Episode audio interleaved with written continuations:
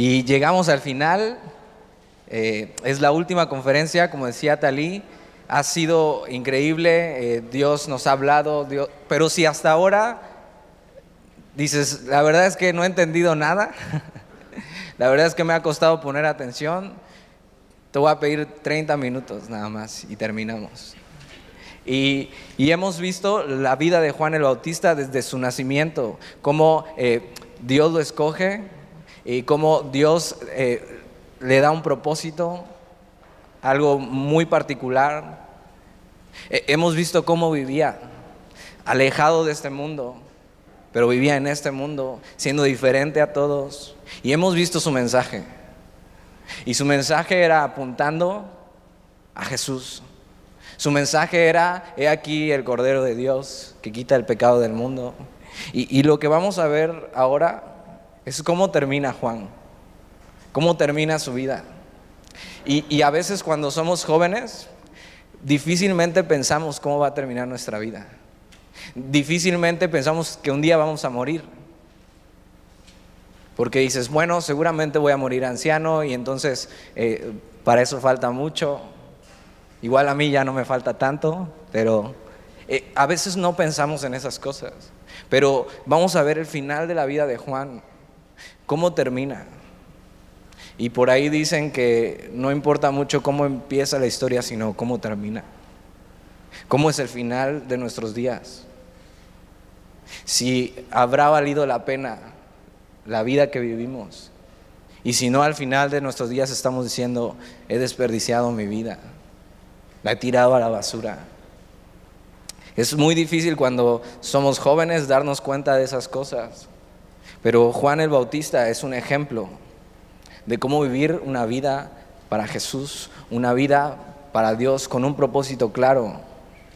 Y una de las cosas que constantemente estoy diciendo en el grupo de jóvenes, sobre todo el de los chicos, es que a veces parece que la adolescencia y la juventud es una etapa para simplemente eh, como stand-by, para prepararnos para lo que vamos a hacer de adultos. Y entonces a veces hasta nos dicen, bueno, tu, único, eh, tu única obligación es estudiar y ya con eso. Pero lo que hemos visto durante toda esta conferencia es que no, es que siendo jóvenes, desde que nacemos, Dios quiere darnos un propósito específico. Y, lo que hemos visto es un Juan ya grande, un Juan ya adulto, predicando el Evangelio, no tratando de agradar a nadie. Porque su mensaje para algunos podría ser muy duro. A nadie le gusta que le digan, arrepiéntete. Necesitas arrepentirte, estás mal en tu vida. Pero el mensaje de Juan y por cuál Juan lo hace tiene un porqué. Y mira, Juan capítulo 3, versículo 22. Y en el principio del capítulo 3 eh, es este encuentro de Jesús con Nicodemo que le dice, es necesario nacer de nuevo. Y más adelante es el versículo que tal vez es el único versículo que te sabes, que es Juan 3:16. Y, y Jesús está explicando el Evangelio que de tal manera amó Dios al mundo que entregó a su Hijo para salvarnos, para que nadie se pierda. Pero en el capítulo 3, versículo 22, nos va a relatar una de las partes más cruciales de la vida de Juan.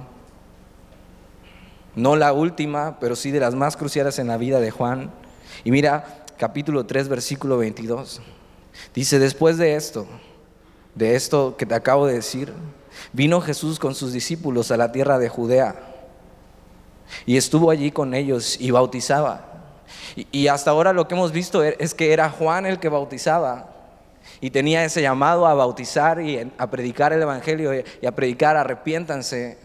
Pero de repente vemos que ya Juan apuntó a Jesús y dijo, este es el Cordero de Dios y entonces vamos a ver un Jesús que va aumentando en popularidad y ya tiene discípulos y ya bautiza. Pero Juan también bautizaba, y mira lo que dice el versículo 23, y Juan bautizaba también en Enón, junto a Salim, porque había allí muchas aguas y venían y eran bautizados. Entonces Juan y Jesús coinciden en tiempos y en épocas donde Juan está bautizando, pero también Jesús está bautizando. Ahora, después la Biblia nos explica que Jesús no era él mismo el que bautizaba, sino que bautizaban sus discípulos. Pero coinciden en su vida, en, el ministerio de uno y en el ministerio de otro. Y puedes decir, bueno, ¿y, eso que tiene? Versículo 24 porque Juan no había sido aún encarcelado. Y ahí nos arroja algo. Juan va a ser encarcelado. Sabemos un poco ya del final de la vida de Juan. La vida de Juan, vamos a ver que va a acabar en una cárcel. Alguien aquí le gustaría acabar en una cárcel? Levante su mano. ¿Tú? Todos voltearon, ¿eh? A nadie. A nadie le gustaría terminar así sus días. Pero Juan va a tener que ser encarcelado. Porque Juan ha decidido seguir el propósito que Dios ha puesto en su vida. ¿Por qué Juan haría eso? ¿Por qué llegar hasta esos extremos? Podrías decir. Y lo que vemos una y otra vez en la Biblia es hombres entregando su vida por esta causa, por este nombre. Y dices, ¿por qué? Hoy en día vivimos en una cultura donde no nos encarcelarían por hablar el Evangelio, donde nuestra vida realmente no corre ningún peligro físico. Pero Juan lo que vemos es que va a tener que ser encarcelado por esto. Versículo 25. Eso es lo que le espera a Juan. Y, vemos esto, entonces la reputación de Jesús empieza a crecer y Jesús ya tiene seguidores y la reputación de Juan, ¿estás de acuerdo? Juan, a pesar de cómo era y a pesar de cómo se vestía, era casi una celebridad. Todo el mundo lo conocía, para bien o para mal. Sabían, unos decían, ahí viene este raro, loco, vestido de piel de camello. Posiblemente dirías, qué oso con su manera de vestir. Pero era conocido y tenía seguidores. Si Juan tuviera Twitter, tendría la palomita esta azul. Tenía seguidores. A pesar de cómo era, a pesar de cómo se vestía. Y lo que vemos es que Jesús empieza a tener seguidores y empiezan a, tener multitudes que van tras él y entonces están bautizando. Versículo 25, entonces hubo discusión entre los discípulos de Juan y los judíos acerca de la purificación. Lo que empieza a pasar es que al ver que Jesús va ganando popularidad, eh, ven y son discípulos de Juan y ven esto y entonces el tema o la discusión se centra en de quién es más importante el bautismo o la purificación, de Jesús o de Juan. Lo que está pasando aquí es que se están preguntando, ¿quién es más importante? ¿Juan o Jesús? Muy, la próxima semana tenemos bautizos y normalmente yo bautizo, bautizo junto con el pastor y lo que noto es esto que la mayoría de las personas se quieren bautizar con el pastor. Lo que no saben es que el pastor te va a meter en la ola más dura que venga y vas a salir todo despelucado. Pero de alguna manera, no sé, piensan que el bautismo que hace el pastor es más importante que el otro. Y aquí la pregunta es, ¿de quién es más importante el bautismo? ¿Quién es más importante? Jesús o Juan. Y a veces esa discusión es interna. ¿Quién es más importante? ¿Jesús o yo? ¿Quién tiene prioridad en mi vida? ¿Jesús o yo? O a veces en la escuela esa discusión se hace presente. ¿Quién es más importante? ¿Jesús o tú? Y empieza esta discusión y se hacen esta pregunta y dicen, o sea, ¿por qué Jesús está bautizando? O sea, ¿qué onda, Juan? Estás perdiendo seguidores. Estás perdiendo foco. Jesús te empieza a quitar un poco. Versículo 26. Y vinieron a Juan. Fíjate, se atreven estos discípulos, movidos de su carnalidad, a venir a Juan y decirle, y le dijeron, rabí, mira que el que estaba contigo, y, fíjate, ni siquiera dicen su nombre, el que estaba contigo, de una manera un poco despectiva, el que estaba contigo al otro lado del Jordán, están hablando de Jesús, de quien tú diste testimonio, bautiza y todos vienen a Él.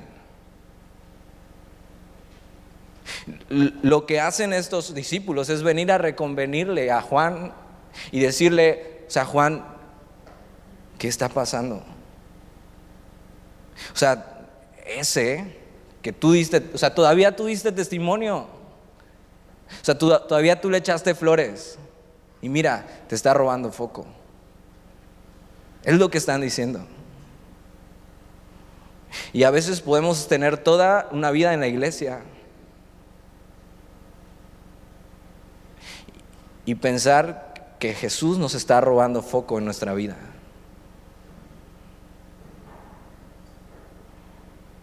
Y, lo que les dice es esto, o sea, tú diste testimonio de Él y ahora mira, todos vienen a Él, eh, tienen celos y tienen envidia de Jesús. De repente puede ser que no lo digas, puede ser que ni siquiera lo creas que lo estás pensando. Pero hazte esta pregunta, ¿quién es más importante en tu vida y a quién estás dejando brillar?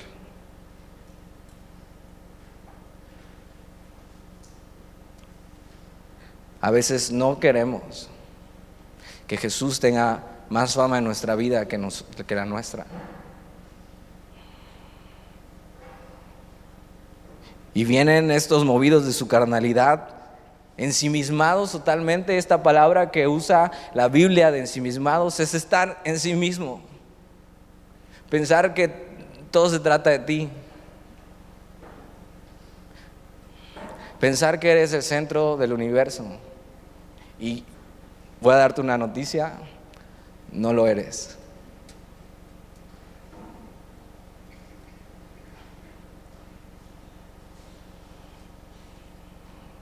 Estos hombres vienen y le dicen, o Juan, estás perdiendo protagonismo en tu vida, estás perdiendo protagonismo en tu ministerio. O sea, tú todavía hiciste algo por él, Juan. Y dijiste, aquí el Cordero de Dios. O sea, te das cuenta, no han entendido nada. Y el problema de no rendir nuestra vida a Jesús es porque no hemos entendido el mensaje. He aquí el Cordero de Dios que quita el pecado del mundo. Los problemas de no rendir todo lo que somos a Él. Los problemas de que Jesús no gobierne nuestra vida es que posiblemente no hemos entendido quién es Él. El pastor Talía hablaba y decía la identidad que tenemos y que nadie nos puede decir quiénes somos más que Jesús, más que Dios mismo. Y eso es totalmente cierto. Pero haz esta pregunta, ¿sabes quién es Él? ¿Sabes quién es Jesús? ¿Realmente has entendido quién es Él? Estos hombres parece que no entendieron el mensaje de Juan. He aquí el Cordero de Dios que quita el pecado del mundo. Yo no soy digno ni de amarrarle las agujetas y tienen celos y tienen envidia y están ensimismados.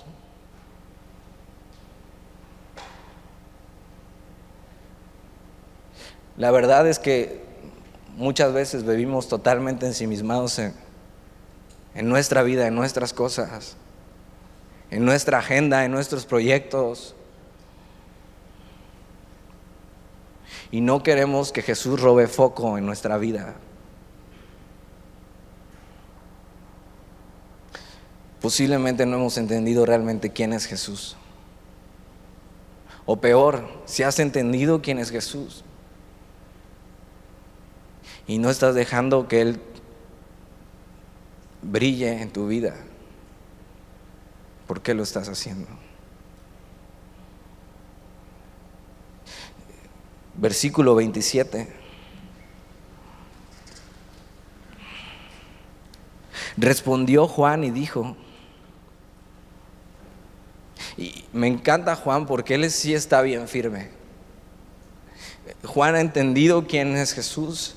Juan ha entendido que Dios lo ha llamado desde el vientre de su madre. Desde antes de que naciera, Dios lo ha escogido. Y la respuesta de Juan no es, oye, tienes razón. O sea, Jesús me está robando foco.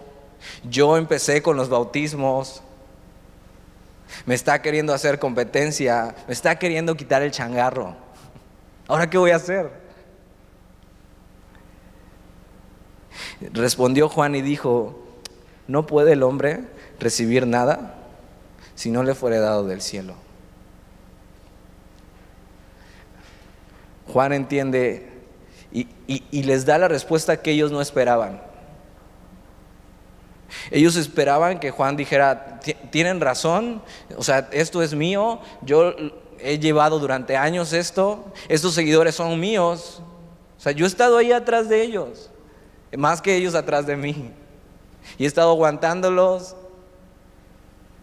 Juan no dice eso, Juan dice, eh, no puede el hombre recibir nada si no le fuere dado del cielo. Juan sabe lo que ha recibido de parte de Dios. Una buena pregunta es, ¿sabes si has recibido algo de parte de Dios?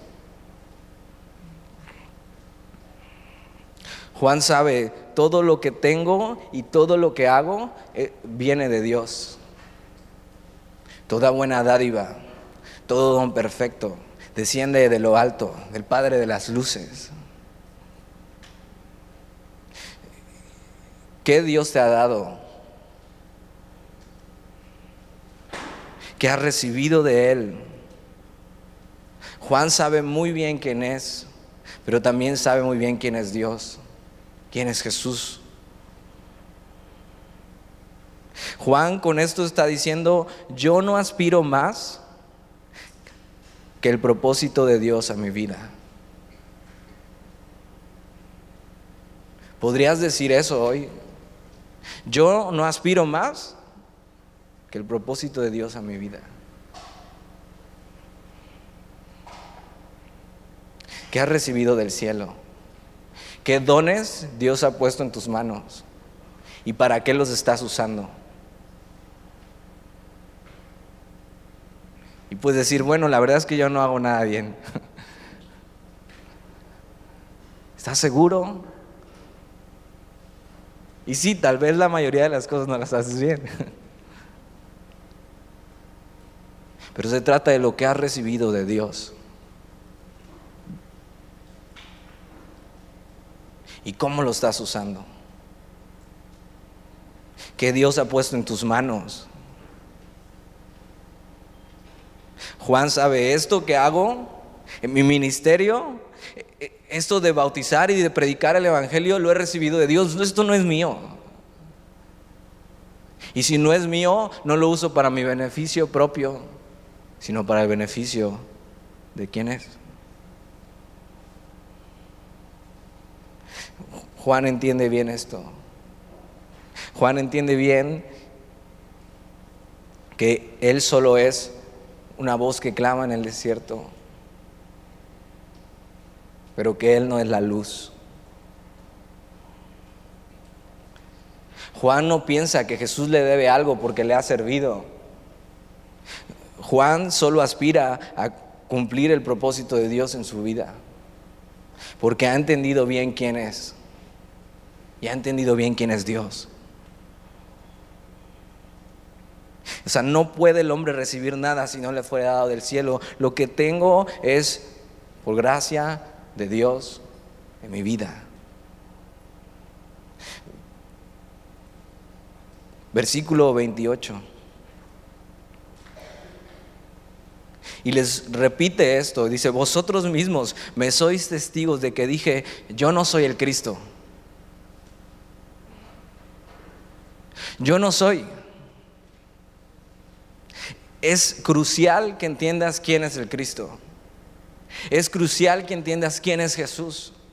Es crucial que entiendas la obra de Jesús en el mundo. Que siendo Dios se despojó de sí mismo, se vistió de hombre, tomó forma de siervo y fue a la cruz para que tú y yo fuéramos perdonados de nuestros pecados y tuviéramos una vida eterna con Él. El creador del universo se tomó la gran molestia de pisar el polvo que tú y yo pisamos por el único motivo de salvarnos.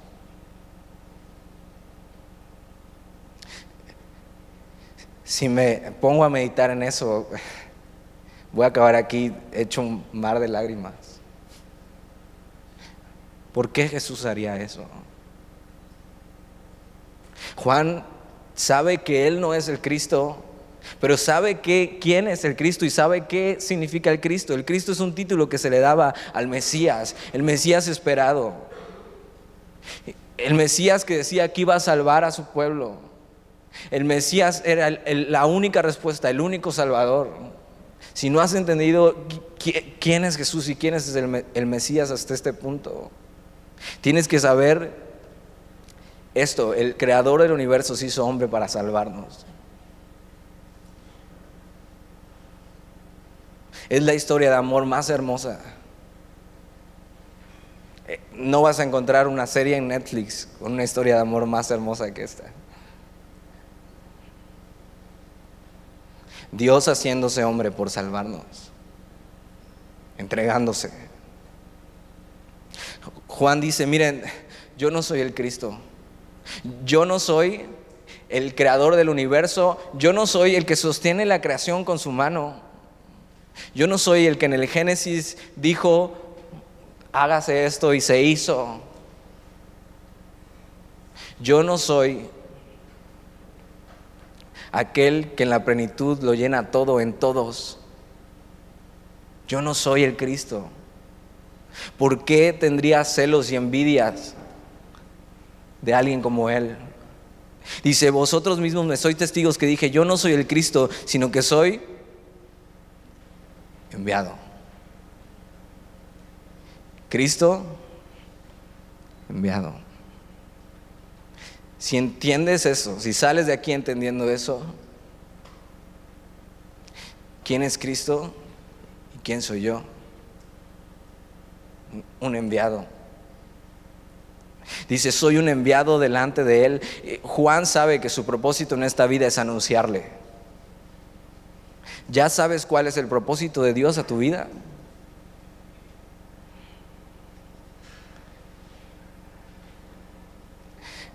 Versículo 29. Y aquí nos da una analogía perfecta y describe perfecto lo que Juan quiere decir.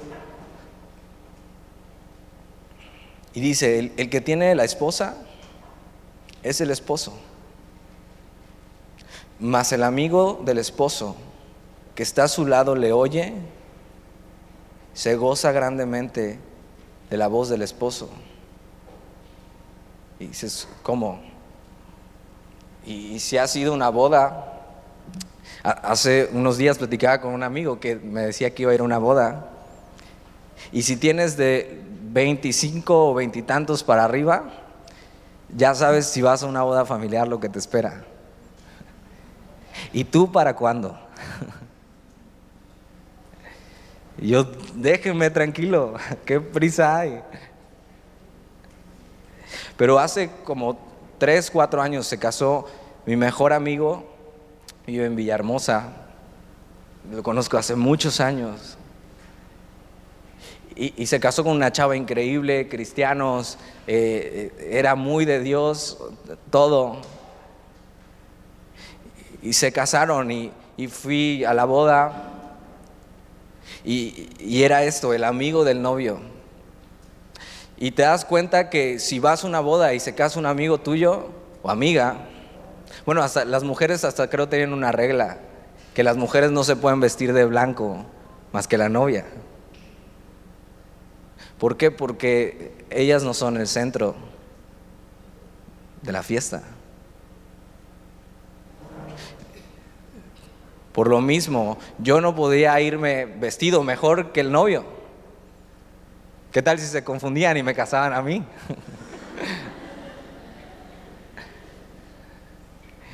y hace la analogía perfecta Juan y dice, el que tiene la esposa hablando de la iglesia,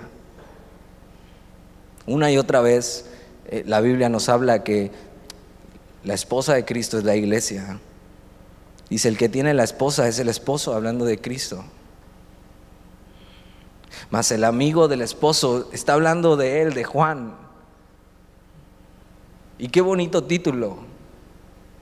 Juan está diciendo, yo no soy el centro de la fiesta, pero soy amigo del esposo. Juan está diciendo, yo no soy el centro del universo. Yo no soy el centro del mundo, yo no soy el centro ni siquiera de mi vida. Yo solo soy amigo del esposo. Qué increíble título. Dice, el que tiene la esposa es el esposo, más el amigo del esposo que está a su lado le oye y se goza grandemente de la voz del esposo. Dice, este mi gozo está cumplido. Juan no aspira a ser más que el propósito de Dios a su vida. Juan sabe que Él no es el Cristo. Juan sabe que Él no es el centro del universo, pero que Cristo sí lo es. Y se goza en saber que es amigo del esposo. Juan no busca protagonismo. Juan entiende quién es Cristo. Juan entiende quién es Dios y lo que ha recibido de Él. Y solo le queda decir esto, soy amigo del esposo. No es momento de que yo brille. No quiero opacar al esposo. Y dice esto, y este mi gozo está cumplido, hablando de plenitud, Juan ahí encuentra su plenitud siendo el amigo del esposo. No, no trata de opacarlo. ¿Estás de acuerdo? Sería ridículo. Es más, te sacarían de la fiesta si quisieras opacar al esposo o a la esposa. Si es mujer, la novia te arrancaría el vestido para que no llevaras uno más padre que el de ella. Entonces, ¿por qué no estamos dejando que el esposo, Cristo, brille mucho más en nuestra vida?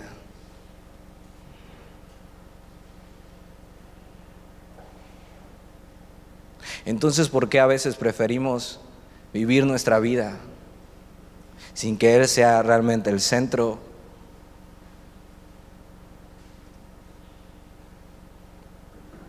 Entonces, ¿por qué le robamos protagonismo si ya hemos entendido quién es Él? Y hace una de las declaraciones, Juan, más increíbles de toda la Biblia, por el cual le pusimos a esta conferencia así, versículo 30. Juan ha entendido todo esto y, y dice, es necesario que Él crezca, pero que yo mengüe disminuya. Estos verbos están en infinitivo. Y si no, y si reprobaste español, es que crezca, pero que siga creciendo, creciendo, creciendo, creciendo, creciendo. Y mengue, que es disminuir, es que yo siga disminuyendo, disminuyendo, disminuyendo, disminuyendo. Si hemos entendido quién es Jesús, si hemos entendido quién es el Cristo, ¿por qué no estamos siendo o no estamos dejándolo crecer y crecer y crecer en nuestra vida hasta que tome todo el control de nosotros? Y nosotros disminuir, disminuir, disminuir. ¿Por qué no estamos dejando que Jesús nos llene por completo?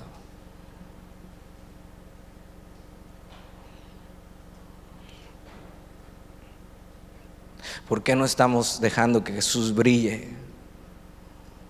¿Por qué no estamos dejando que Jesús sea el centro de todo? Que Jesús nos llene con su plenitud, hasta eh, la palabra plenitud que veníamos, veíamos aquí es eso, que se llena el vaso y rebosa. Juan lo que dice, lo que yo necesito en mi vida es más Jesús y menos yo. Si he entendido quién es Jesús, yo quiero más de Él. Quiero todo. Quiero que me vacíe. Quiero que quite todo de mí. Necesito que Él reine en mi vida. Si he entendido quién es Jesús, no necesito ser una mejor versión de mí. No necesito seguir mi corazón y seguir mis sueños. Lo que necesito es que Jesús crezca más y más, que brille, que gobierne. Porque, sabes, fuimos creados con un hueco que solo Él puede llenar. Y seguramente ya has experimentado en tu vida. Y, Juan en, Lucas lo que les está diciendo y está predicando también es, nada les llena a esta generación. Y nada te llena. Pues estar feliz un rato, pero si no te estás llenando de Jesús, te sientes vacío. Si solo estás lleno de ti mismo, te sientes incompleto. Cuando logré entender que Jesús era el único que podía llenarme,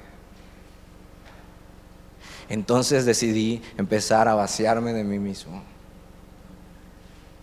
y empezar a experimentar la plenitud de su amor, de su gracia.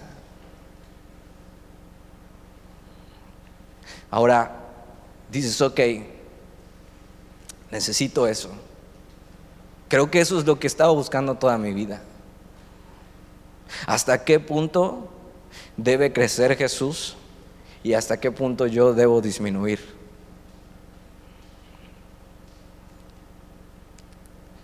Juan al final de su vida nos dice cómo y hasta qué punto. Al final de su vida ya vimos que Juan es encarcelado. Y hay alguien que estaba totalmente contra Juan y pide su cabeza. Y como regalo, Herodes le entrega su cabeza en un plato. Y así muere Juan no solo dijo con sus labios esta declaración, es necesario que Jesús crezca, que tome su lugar, que gobierne, que sea más, que llene todo y que yo disminuya, disminuya hasta desaparecer. Pero mira esto, la cabeza de Juan terminó en un plato como una ofrenda para una mujer perversa pero delante de Dios, su vida fue una ofrenda como olor fragante. Todos estos hombres que entregaron su vida por el Evangelio es porque sabían quién era Jesús. Porque sabían que Él era el único que podía llenar sus corazones.